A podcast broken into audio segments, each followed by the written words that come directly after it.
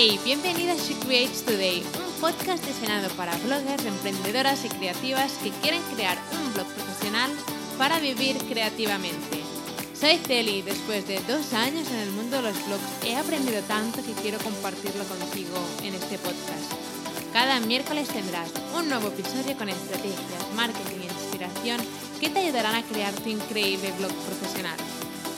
¿Empezamos?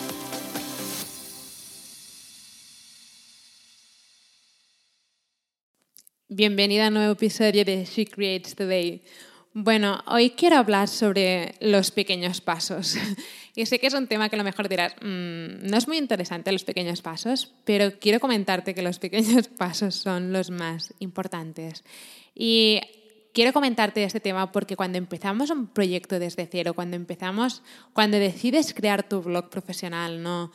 En serio, para convertirlo en tu trabajo, en tu negocio digital, cuando decides empezar estás súper emocionada, pero después al cabo de una semana o incluso un mes empiezas a ver todo el trabajo que tendrás que hacer para poder conseguirlo y empiezas a agobiarte y la gente acaba, muchísima gente acaba abandonando por culpa de la saturación y por culpa de visualizar todo lo que tendrán que hacer para poder hacer de ese proyecto una realidad.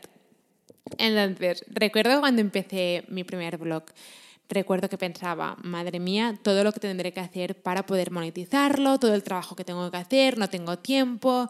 Y es totalmente, es totalmente normal sentirse abrumada porque probablemente eres la única que está trabajando en tu blog, ¿no? Y lo tienes que hacer todo, tienes que ser la, la community manager, tienes que ser la persona que escribe los emails, tienes que ser la persona que crea el blog, tienes que ser la persona que escribe los artículos, ¿no?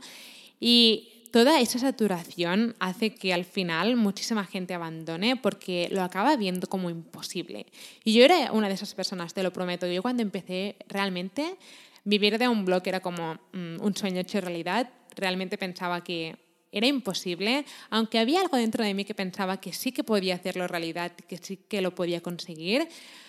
Cuando lo pensaba fríamente pensaba, mm, es un poco improbable, lo veo súper imposible, tengo que hacer muchísimas cosas, no tengo tiempo. Y por eso quiero comentarte que los pequeños pasos son los más importantes. Empieza dando pequeños pasos cada día. Recuerdo que si le podía dedicar a mi primer blog media hora cada día, le dedicaba media hora. Y esa media hora se fue convirtiendo en una hora y después dos horas. Y poco a poco, poco a poco, al final, si dedicas una hora al día a tu blog, al final de año, ¿cuántas horas son? Muchísimas. El progreso es increíble. Pero tienes que dejar de agobiarte con todo lo que tendrás que hacer para conseguirlo y de hacer de tu blog tu negocio digital. Y empieza a pensar y a preguntarte, ¿qué puedo hacer hoy? ¿Qué, qué cosa puedo hacer hoy? Que me ayudará a estar más cerca de lo que quiero conseguir. ¿Vale?